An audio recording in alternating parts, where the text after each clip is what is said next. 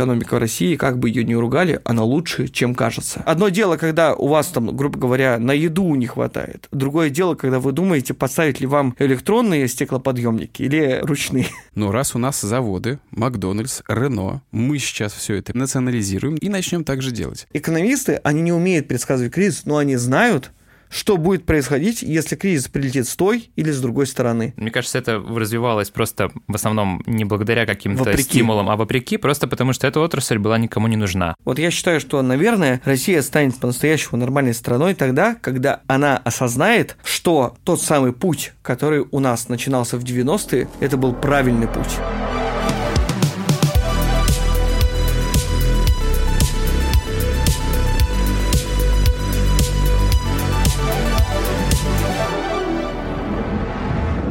Всем привет!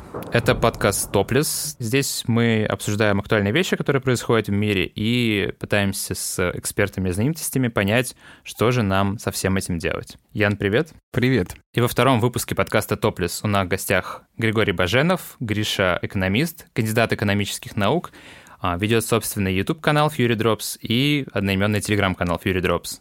Мы с Гришей познакомились случайно, когда он обозревал наш выпуск на Ютубе, а затем уже познакомились вживую, и сейчас работаем над несколькими сценариями. Гриша, привет. Привет. А, Значит, давай познакомимся и познакомим тебя с нашей аудиторией. Да. Ты экономист, это раз.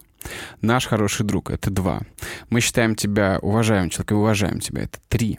И ты отец, Это четыре. это четыре. Я умею считать до четырех. Да, пятое качество, назови свое хорошее. Пятое.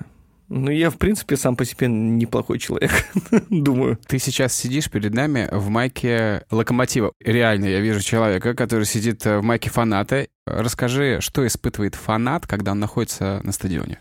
Понимаешь, у меня на самом деле очень такой новый опыт э, быть э, болельщиком за свою любимую команду, потому что я хожу на стадион вместе со своим сыном. Так случайно вышло то, что он просто залюбил футбол. Я заболел ковидом в 2021 году, А он заболел И- футболом. а он заболел футболом. Как раз шел чемпионат Европы, и э, я лежал дома, естественно, там жена и сын тоже никуда не ходили, потому что все на самоизоляции. И я смотрел футбол, и он как-то потихонечку стал проникаться. И я офигел, потому что я его специально к этому не подталкивал. Он там начал лепить футболистов, там делать какие-то там поля э, из подручных средств для того, чтобы просто вот смотреть на то, как вот, вот он сделал какую-то поделку и там все остальное.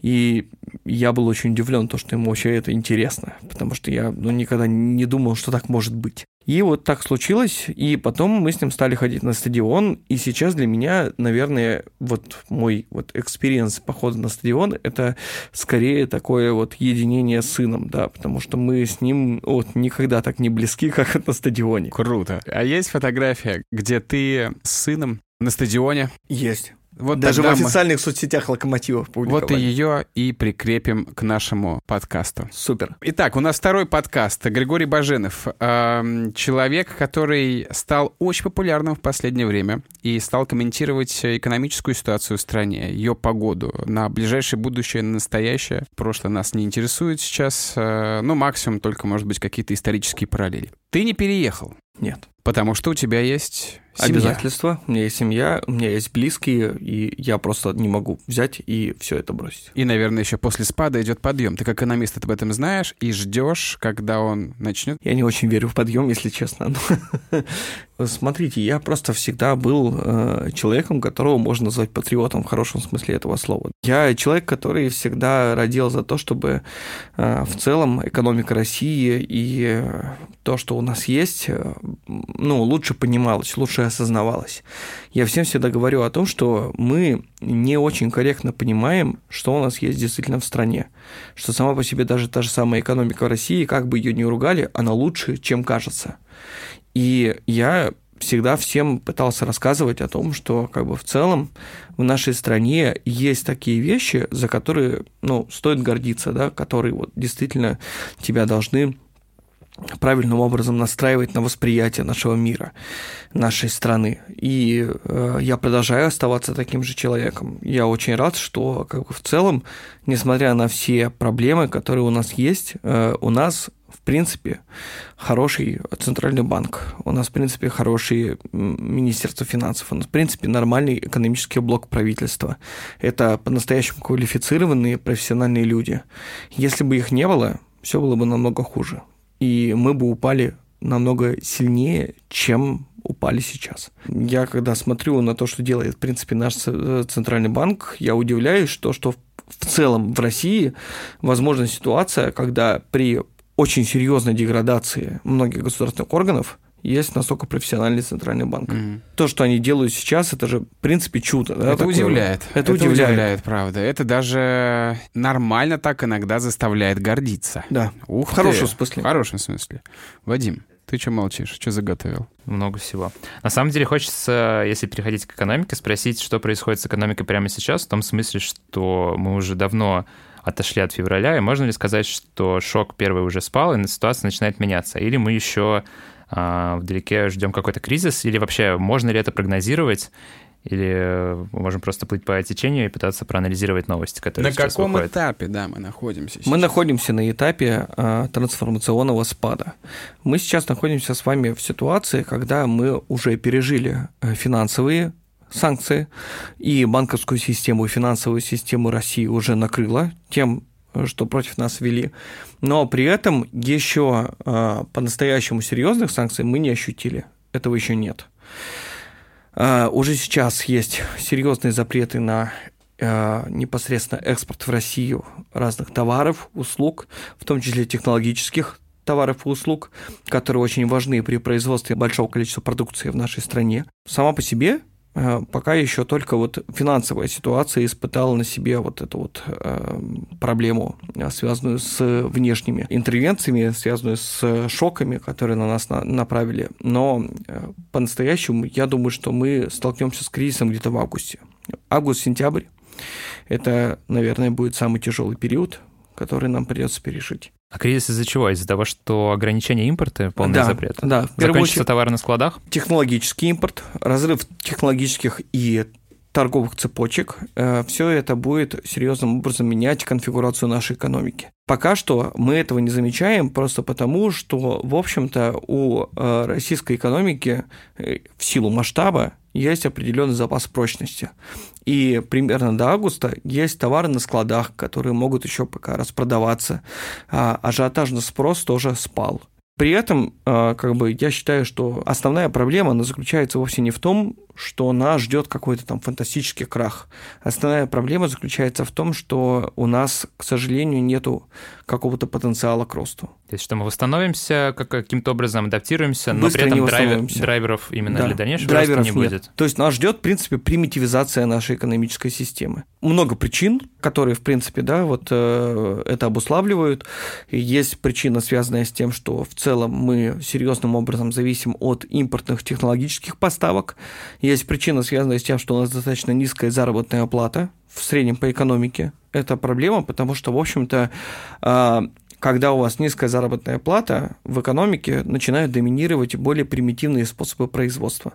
Ну, потому что для чего вам внедрять капиталоинтенсивные способы производства? Для чего вам технологическую экономику строить, когда дешевле сделать какой-то примитивный процесс? У нас э, достаточно низкий уровень конкуренции на рынке труда, у нас достаточно низкий уровень конкуренции на рынке товаров, и все это в конечном итоге приводит к тому, что наша экономическая система, она в целом выстроена так, что вот доминируют простые процессы, связанные с купил-продай. В принципе, если вот вы хотите представить образ будущего через 2-3 года, этот образ простой. Все будет, но все будет кратно дороже, и, соответственно, менее доступно. Угу. В целом, конечно, будут находиться каналы, через которые будет проникать та или иная продукция в Россию. В конце концов, можно посмотреть на то, что происходит в том же самом Иране, который живет 40 лет под санкциями, да, и мы можем увидеть, что там до сих пор продаются многие товары, которые, по идее, там не должны продаваться. То же самое будет в России. Насколько они дороже там относительно... Ну, где-то 10 раз. В 10 да, раз? Да. Ну, давай так. Мы можем взять иранского производителя шоколадок, так. батончиков, который производит вот просто практически один в один снигерс, И при этом есть сникерс, который вот импортный. Мгм. И между ними будет цена где-то примерно в 10 раз отличаться. Так, а почему такие цены? Во-первых, да, я угадаю, монополия, это раз. Ну, мало кто продает сникерсы там в Иране. А, может быть, э, очень сложная логистика. То есть Нет, Цена сникерс- отличается в пользу сникерса оригинального, а не в пользу местного аналога. Ну, конечно, я и так и говорю, что доставить сникерс сложно. Но в первую А, очередь логистика, М- конечно. много, да. много И сникерса тоже нет, и конкурентов тоже у сникерс нет, поэтому что, поставлю сникерс вот с такой ценой, в 10 раз пусть будет. Потому что у меня сникерс есть. На три квартала вперед сникерсов оригинальных нет, например. Мгм. Я недавно э, ездил э, Lexus ремонтировать э, машину. вот. И там человек, который всем этим занимается, говорит, слушай, ну вот э, цены такие. 30 миллионов за Lexus LX. Я говорю, 30? Да. Сколько, говорю, в феврале он стоял? То есть в январе. 10.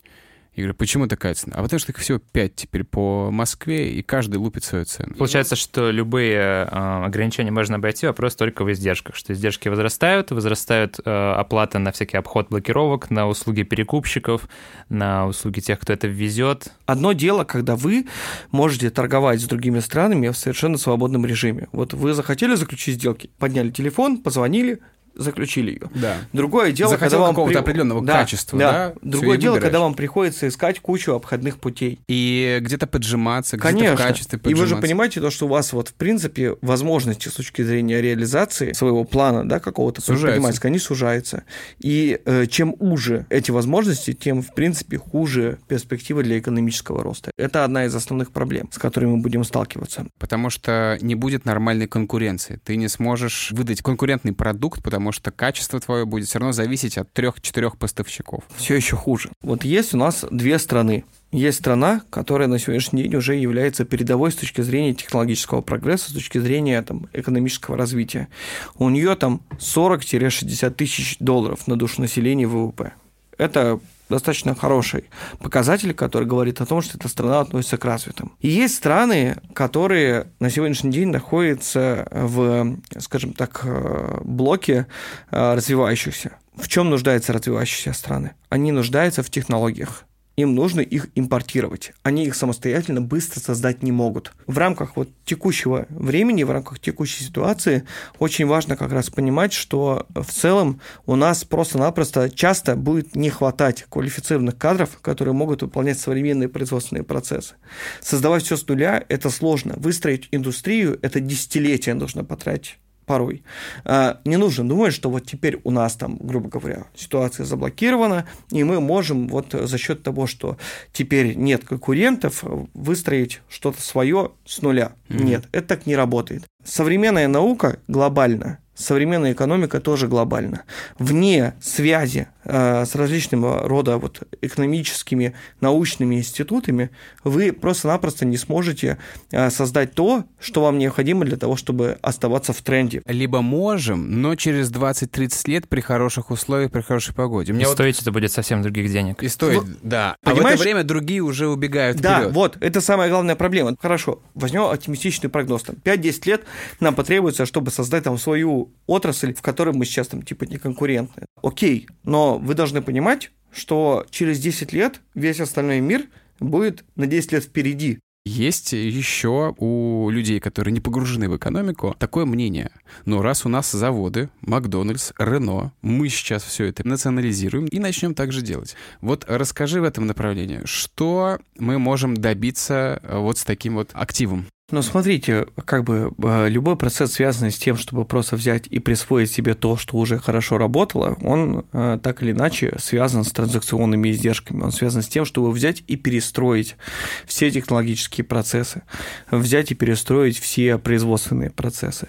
И при этом мы должны понимать, что очень важны кадры. Кадры сегодня решают все. Просто взять и э, сказать то, что давайте мы заменим немцев на русских, и все у нас будет хорошо, это так не работает. Для того, чтобы мы действительно могли вот так взять и перестроить, нам для начала нужно что сделать? Нам нужно, чтобы русские обучились у немцев. Это нормально. Но это требует очень серьезного временного промежутка. Нам нужно учиться, нам нужно узнавать, нам нужно пытаться выстроить э, какую-то вот новую систему, связанную с тем, э, чтобы вот э, как-то этот производственный процесс заработал в нашу пользу. Не только производственную, но систему мышления вообще еще. Если Я бы мы сказал говорим про так. менеджмент. Это тоже, да, Ну, просто мы очень любим э, часто говорить о том, что вот у нас там в космос первым полетели, там у нас ВПК развивался, все остальное. Но давайте будем честными. Почему мы так хорошо знаем про то, что вот именно Россия первая отправила в космос человека, да? Потому что это как раз есть не что иное, как некий такой точечный успех, при этом такого какого-то масштабного успеха в других отраслях мы не знаем. Стандартизации так и не произошло. Именно Лифчики так. так и не смогли сделать. Да, мы очень недооцениваем важность как раз вот этой вот э, экономической сложности, которая возникает в условиях нормального рынка. В рамках нормального рынка мы получаем с вами ситуацию, когда у нас инновации становятся множественными. Они происходят в одной, в другой, в третьей, в пятой, в десятой отрасли. Они не точечные. Естественно, в рамках вот текущего процесса мы с вами сможем получить какие-то ну, классные точечные результаты. Может быть, мы, правда, как страна, достигнем какого-то там результата в очень конкретной отрасли. Угу. Это факт. Угу. Скорее всего, так и будет. Ну, может, процентов 5 всех мы сможем прорваться, мы прям да. прорвемся. Вот э, смотри, у нас сейчас э, страна победившего интернета. У нас э, Яндекс, э, который делает массу услуг, угу. которые я не могу получить в том же США. Я да. прилетал в США, жил там какое-то время небольшое. Э, Что-то, если там заказать, ты это не проблема. сможешь. 15 минут тебе не приедет э, еда Финансы. и там Тоже кефир, огромная проблема с финансами. Mm. То есть, в принципе, там банкинг намного хуже, чем у нас, например. Да, да, финтеха да. там такого нет. Вот да. если мы, если речь сейчас идет о том, что весь мир вообще-то это технологическая история, да, IT-история uh-huh. сейчас, э, а мы страна победившего интернета, то в этой отрасли мы можем прорваться? Мы можем прорваться в разных отраслях. Проблема в том, что это будет точный успех, точный прорыв. Вот э, когда меня просто начинают спрашивать, мол, ну, почему ты так там, типа, хвалишь рыночную экономику? Я всегда привожу один простой пример. Малый бизнес в Соединенных Штатах Америки экспортирует в стоимостном выражении в три раза больше, чем российский нефтегаз. Понимаете? РСТ. Вот. Это что значит? Это я произвожу печеньки где-нибудь э, на Манхэттене в своей маленькой очень фабрике. Условно, то так, да. И полмира едят мои печеньки, да, грубо говоря. То есть вы, вы, Потому вы что может, выражения... Даже не полмира, может, едят-то и малое количество, но на разных точках планеты. Именно так. Ага. То есть, в принципе, ваша экономика настолько сложная, она настолько диверсифицированная, и там так много отраслей, в принципе, существует, что э, вы э, можете э, скажем так, достаточно скромным объемом предприятия обладать и при этом быть лидером экспорта в рамках вот э, своей Моих, собственной экономики. Да, да, да, Понимаете, вот это же вот вещи, о которых мы очень часто не задумываемся. Мы вот очень любим цепляться за какие-то вот такие большие громкие цифры в духе там в США там более 30 миллионов людей там живут за чертой бедности. Но вы должны правильно понимать, что это за черта бедности.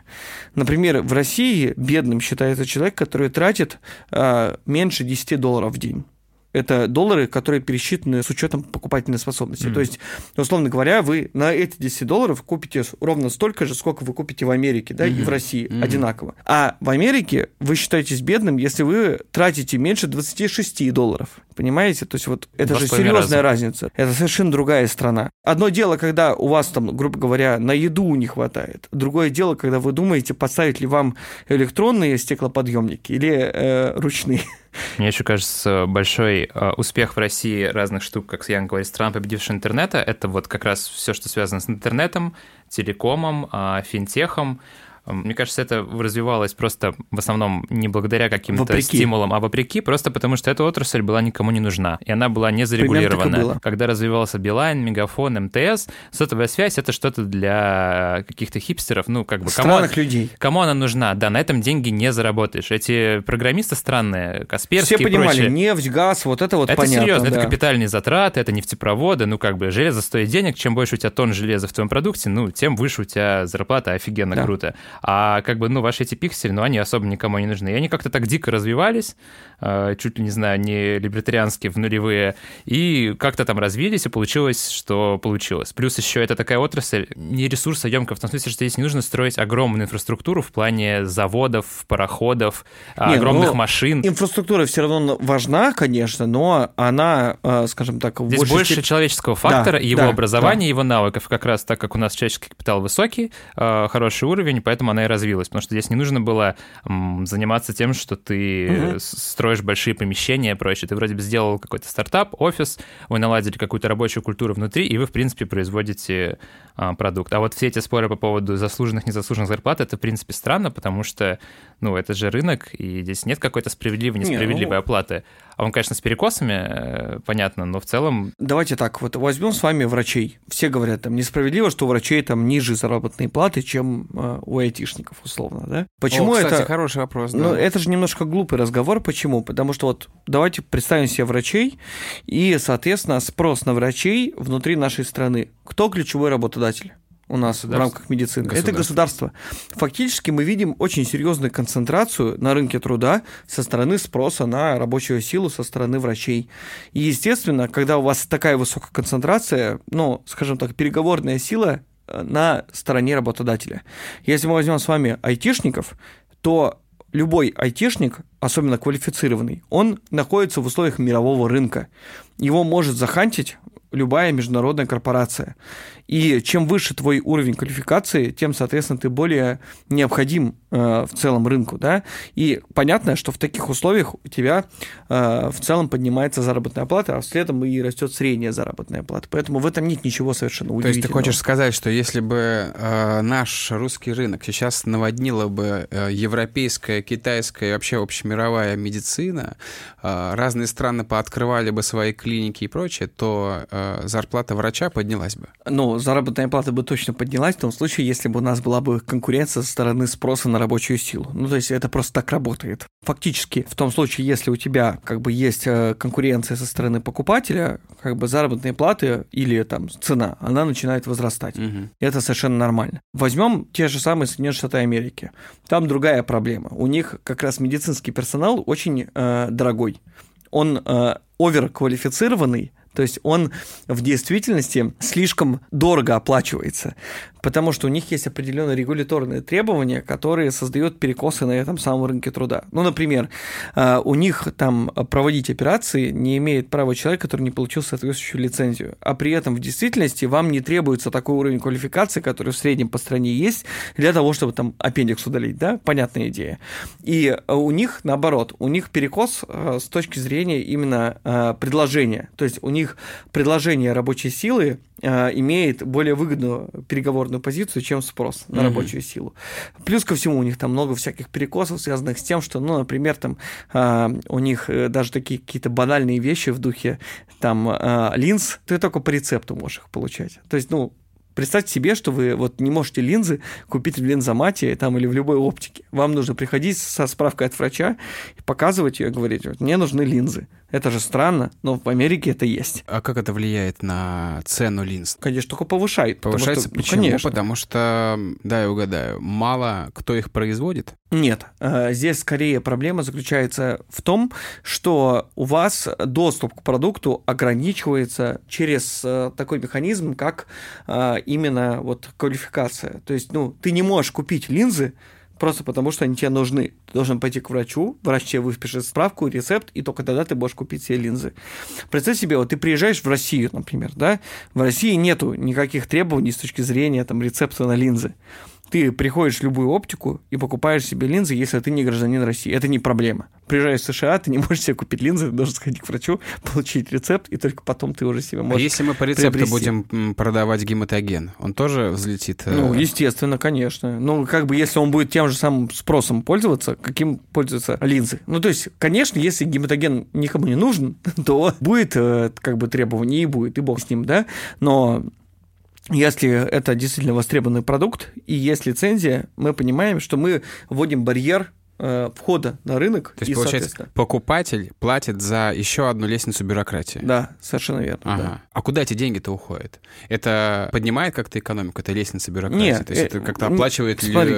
время людям, которые выписывают рецепты там? Вообще, в принципе, да, как бы эффективная бюрократия – это очень важное условие для развития нормальной экономической э, реальности, да, для того, чтобы у вас, в принципе, экономика хорошо функционировала.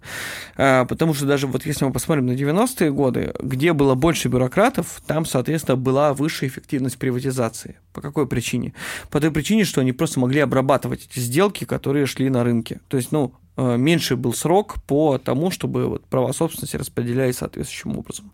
То есть, в принципе, бюрократия, она нужна для того, чтобы, в общем-то, сам по себе этот порядок функционировал.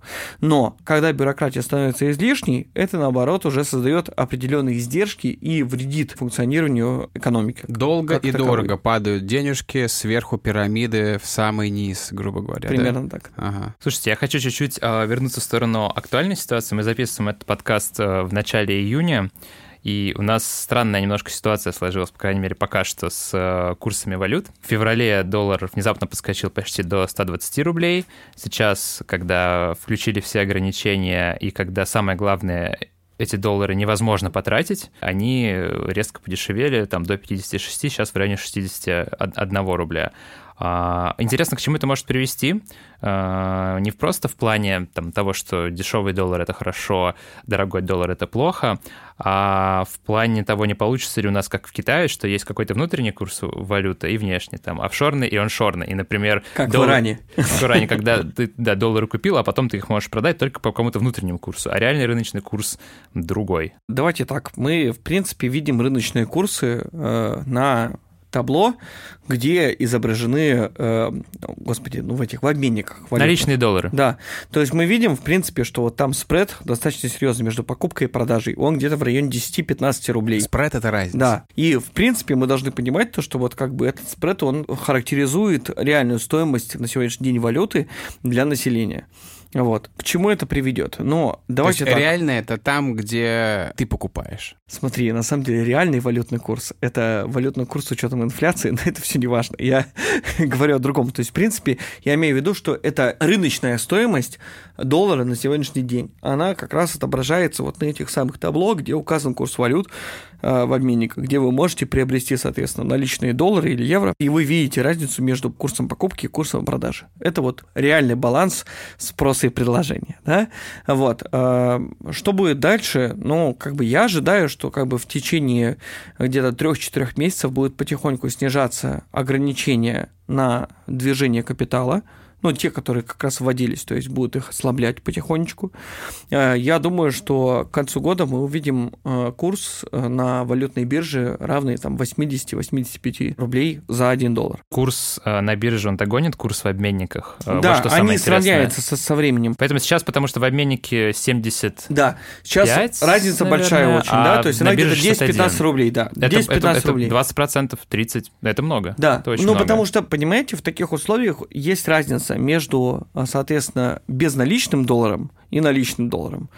В чем преимущество наличного доллара? Потому что вы его купили, вы его можете как э, спрятать куда-нибудь, перевести за границу, все остальное. А безналичный доллар, он, э, соответственно, имеет другую ценность. И вот разница, которую мы видим, это именно разница между безналичным и наличным долларом. Не нужно думать, что тот курс, который есть на валютной бирже, не настоящий. Он настоящий. Вы, правда, можете купить за эти деньги доллар.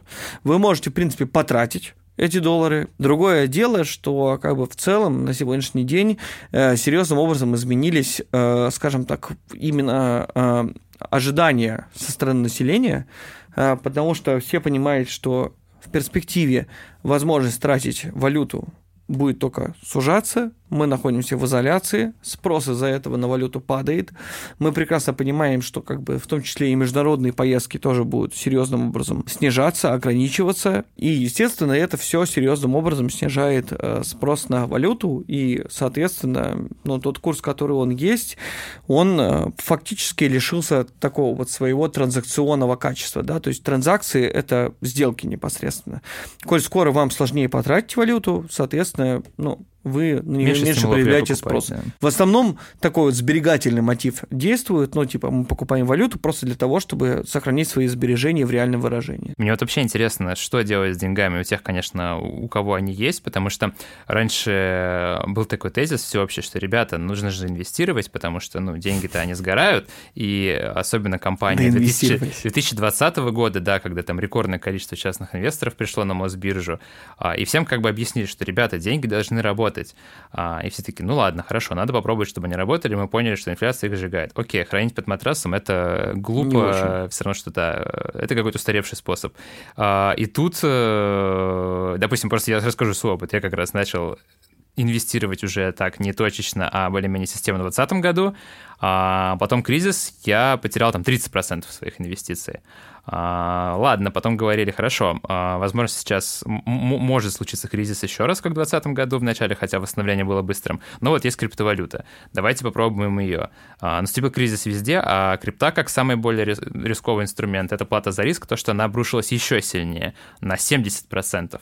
И вот вопрос, получается, что сейчас чуть ли не лучший совет — это реально хранить деньги под матрасом, просто потому что, во-первых, если ты купишь э, там доллары, тебе некуда их будет потратить, поэтому есть смысл там просто хранить рубли. Во-вторых, если ты их инвестируешь из-за высокой неопределенности, высокой волатильности как на фондовом рынке, так и на крипте, ты можешь их просто потерять. На самом деле сейчас стоит думать именно о рублевых активах. Это не шутка никакая, то есть это серьезно, я говорю.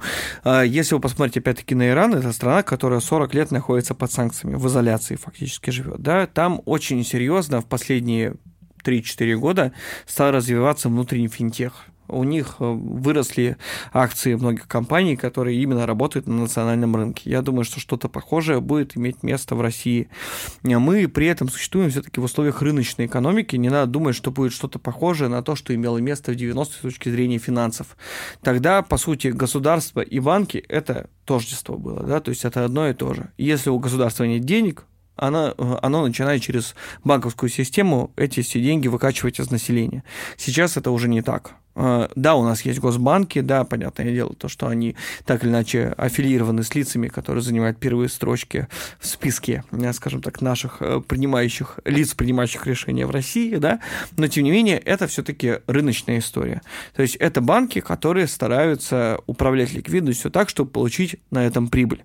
И они предлагают э, определенные продукты, которые им интересны точно так же, как и интересны нам, обычным людям, которые там так или иначе ищут э, инструменты повышения доходности. Я совершенно серьезно сейчас говорю, что стоит обратить внимание на разного рода российские активы. Это то, что во-первых, не потеряет свою платежеспособность, это то, что э, как бы может приносить нормальную доходность, покрывающую инфляцию. Есть еще и рынок э, криптовалюты, который э, сейчас обломился, и все кричат и пишут идеи того, что так и надо сейчас и закупаться. Так, говоришь, что... мы знаем, что ты скептически относишься к криптовалюте. Я вообще ко всему говорил в нескольких интервью. Просто интересно услышать твое мнение, почему. Мое мнение почему такое, так? да, я считаю то, что как бы самый правильный подход это максимально диверсифицировать свои активы. То есть да, ваша задача тоже. Это разложить э, те яйца, которые у вас есть, по разным корзиночкам.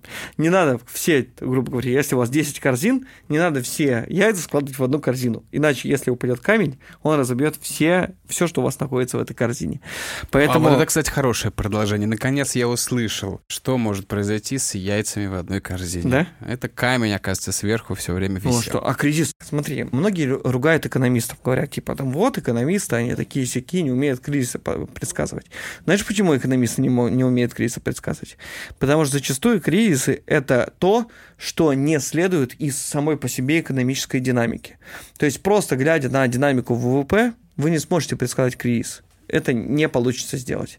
Часто кризисы сопряжены с внешними для экономики событиями. Какие, например, это события? Санкции, пандемия или, например, война, еще что-то такое, да? И Фактически, самые разрушительные и убийственные кризисы, которые мы знаем за последнее столетие, это кризисы, которые вообще никак не следовали из внутренней экономической логики. Угу. Это кризисы, которые были сопряжены с внешними для экономики событиями. Экономисты, они не умеют предсказывать кризис, но они знают, что будет происходить, если кризис прилетит с той или с другой стороны. И вот современная экономическая наука, она знает, что делать, когда это произошло. Угу. А когда она не знала? Когда не знала? Ну, в 30-е годы точно не знала. Великая угу. депрессия – это в том числе история про провальную экономическую политику. То есть мы, мы сейчас э, можем обратиться к истории и понять, что происходит. И такие да. казусы уже были, например, в 30-х, в 70-х в Америке. Да. И э, вот Рэй Далио об этом говорит. Экономист американский американский, который говорит, что сейчас... Скорее финансист. Финансист, да, простите. Э, что сейчас э, доллар на пороге стагнации, экономическая ситуация в Америке на пороге стагнации. И все это было, повторялось уже в 30-е годы и в 70-е годы, и они знают, что с этим делать. Вот по... отсюда. Смотрите, по большей части все-таки э, современная ситуация похожа не на то, что было в 30-е годы, а на то, что было в 70-е годы. Но Если... она по-своему отличается. Тот, тот масштаб и те условия, в которых сейчас загнали, например, американскую экономику и доллар, они сильно отличаются от э, ну, конечно, 70-х и 30-х. Да. Ну, да. смотрите, э, что такое кризис в 30-е годы, Великая депрессия? Это колоссальное обрушение совокупного спроса. Что это значит? Это значит, что люди стали меньше тратить. И в отношении покупки товаров длительного пользования и в отношении инвестиционных товаров. Просто в целом внутри экономики все стали меньше тратить. И у них возникли негативные ожидания. Они были очень пессимистично настроены относительно будущего экономики. Все думали, что все, приходит конец капитализма. И это колоссальное падение совокупного спроса сопровождалось дефляцией. Раскручивалась дефляционная спираль. Что такое дефляционная спираль? Ну, вот смотрите, цены падают, так как у вас цены падают, вы, как работодатель, задумываетесь, что вам нужно что-то с этим делать, что-то с этим решать. У вас же прибыль снижается.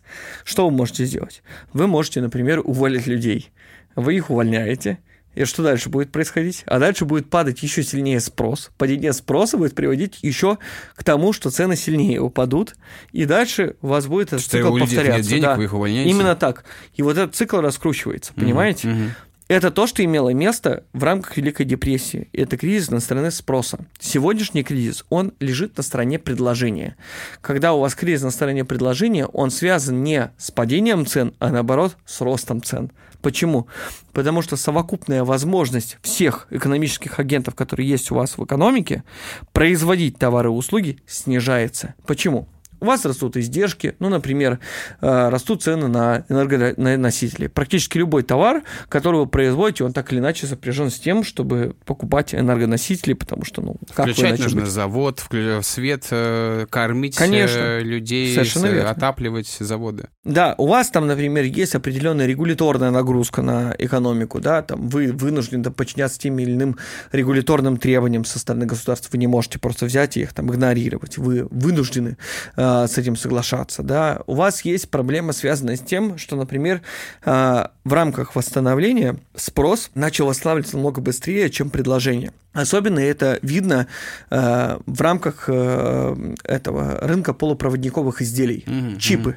Чипы э, это то, что сегодня в качестве комплектующей э, да, входит практически в любой товар. Мы не знаем э, ни одной современной продукции, где бы не было бы вот этих чипов. Мне кажется, сейчас даже зайчики, которые раздают э, в вагонах, э, плацкартах, которые едут и бомбят э, в свои барабанчики, они тоже на чипах. Именно. Везде нужны чипы. В современном автомобиле около 3000 э, чипов встроено. Я просто к чему? Сегодня у нас есть дефицит полупроводниковых изделий, и из-за этого тоже очень серьезным образом растет, э, растут цены, и есть кризис со стороны предложения. Вот когда кризис со стороны предложения, у вас снижается не только объем выпуска, но у вас еще и растут цены. Вот как раз интересно чуть-чуть поговорить про глобальную экономику, потому что мы все говорили про Россию в основном, а, но в мире тоже есть, не знаю, если не кризис, то предкризисное состояние, потому что есть ощущение, что в пандемии все-таки напечатали достаточно много денег, а, в основном США, но и другие, по-моему, центробанки тоже. Тогда рынок резко восстановился, а потом, как бы спустя два года мы наблюдаем то, что, да, все подорожало, что даже в странах развитых инфляция становится почти там двухзначной. Деньги, конечно, печатали, но на самом деле не это основная проблема. Mm-hmm. Вот если вы почитаете профессиональных экономистов, которые об этом пишут, и если вы понаблюдаете за данными, вы увидите, что сама по себе история, связанная с тем, что а, ФРС активно печатал доллары, она лишь ускорила инфляцию, но не она является причиной той инфляции, которую мы сегодня наблюдаем. Угу. Причина современной инфляции лежит строго на стороне предложения. У вас спрос восстановился более быстро, чем предложение. Когда у вас спрос восстанавливается очень быстро, а предложения за ним не успевают, угу. у вас возникает рост цен. Угу. Это неизбежная история. Да. И э, понятное дело, что как бы тот же самый Байден, он ускорил процесс, в рамках которого спрос стал восстанавливаться еще быстрее, чем вот э, поспевало за ним предложение. Мгм. В принципе, вот это вот активное печатание денег, которое имело место в 2020 году со стороны, например, Трампа, это то, что было уместно и необходимо американской экономике, потому что иначе экономика бы могла бы как раз столкнуться с проблемой уровня Великой депрессии, когда у вас сжимается именно спрос, у вас цены падают, а это создает вот эту вот дефляционную спираль. И тогда правительство как раз предприняло конкретный инструментарий. Это была корректная экономическая политика. И они стали достаточно активно э, деньги э, раздавать населению. Да, это было необходимо. Да. Но это та мера, которая себя полностью исчерпала к концу 2020 года. А что Байден э, дал такими решениями, если мы будем говорить о, о позитивных решениях, да? Что дал Байден народу, э, что народ за, за это его похвалил, а вот э, экономика э, пошла на спад? Да, мне кажется, то, что сейчас уже никто особо не хвалит его.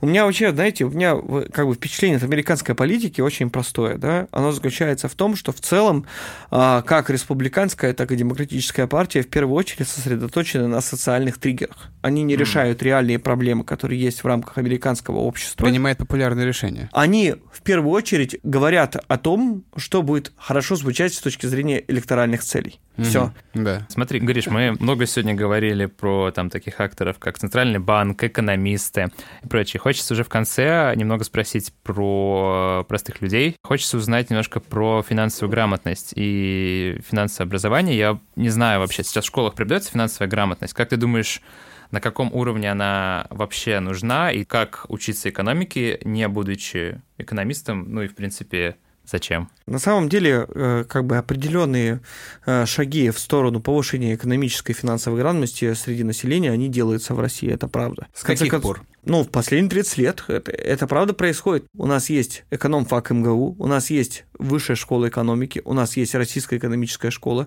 у нас есть Европейский институт в Санкт-Петербурге, у нас есть Шаненко. То есть это, во всяком случае, пять вузов, в которых реально преподается современное экономическое образование. Ну, по-моему, в Советском Союзе тоже преподавали экономику, просто ее преподавали советскую экономику, Это а была мировую. очень странная экономика, это была, ну, я, я даже не знаю, как ее характеризовать корректно. То есть, по сути, это то, что не имело отношения к современным достижениям. Это же тоже проблема, потому что, по сути, мы же очень много от этого потеряли. Мгм. Ну, конечно, что- в 90-е люди такие, когда все это рухнуло, увидели э, книгу мировых экономистов, прочитали такие, а мы-то что, блядь, изучали? Ну да, да, да. а можно мы-то куда сказать. вообще? Чё? Это что сейчас все? А мир-то по-другому работает. Слушайте, ну просто даже реформы проводить намного сложнее в стране, где у людей нет экономического образования, хотя бы на каких-то базовых основах. Люди не знали, что такое рынок труда, люди не знали, что такое рынок товаров и услуг.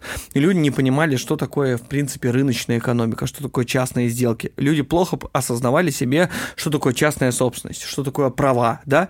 Э, Этого не было. Они этому учились, э, соприкасаясь с сильным шоком, который на них э, нахлынул в рамках вот этого трансформационного периода, который имел место в 90-е. Пришлось учиться на ошибках.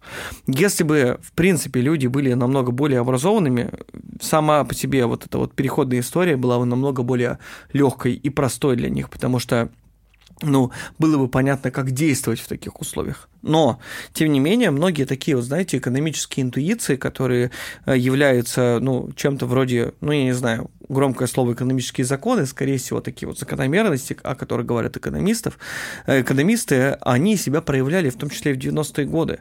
В конце концов, э, когда вышел указ о свободе торговли, люди как-то нашли возможность продавать то, что у них в избытке, для того, чтобы получать то, чего у них нет.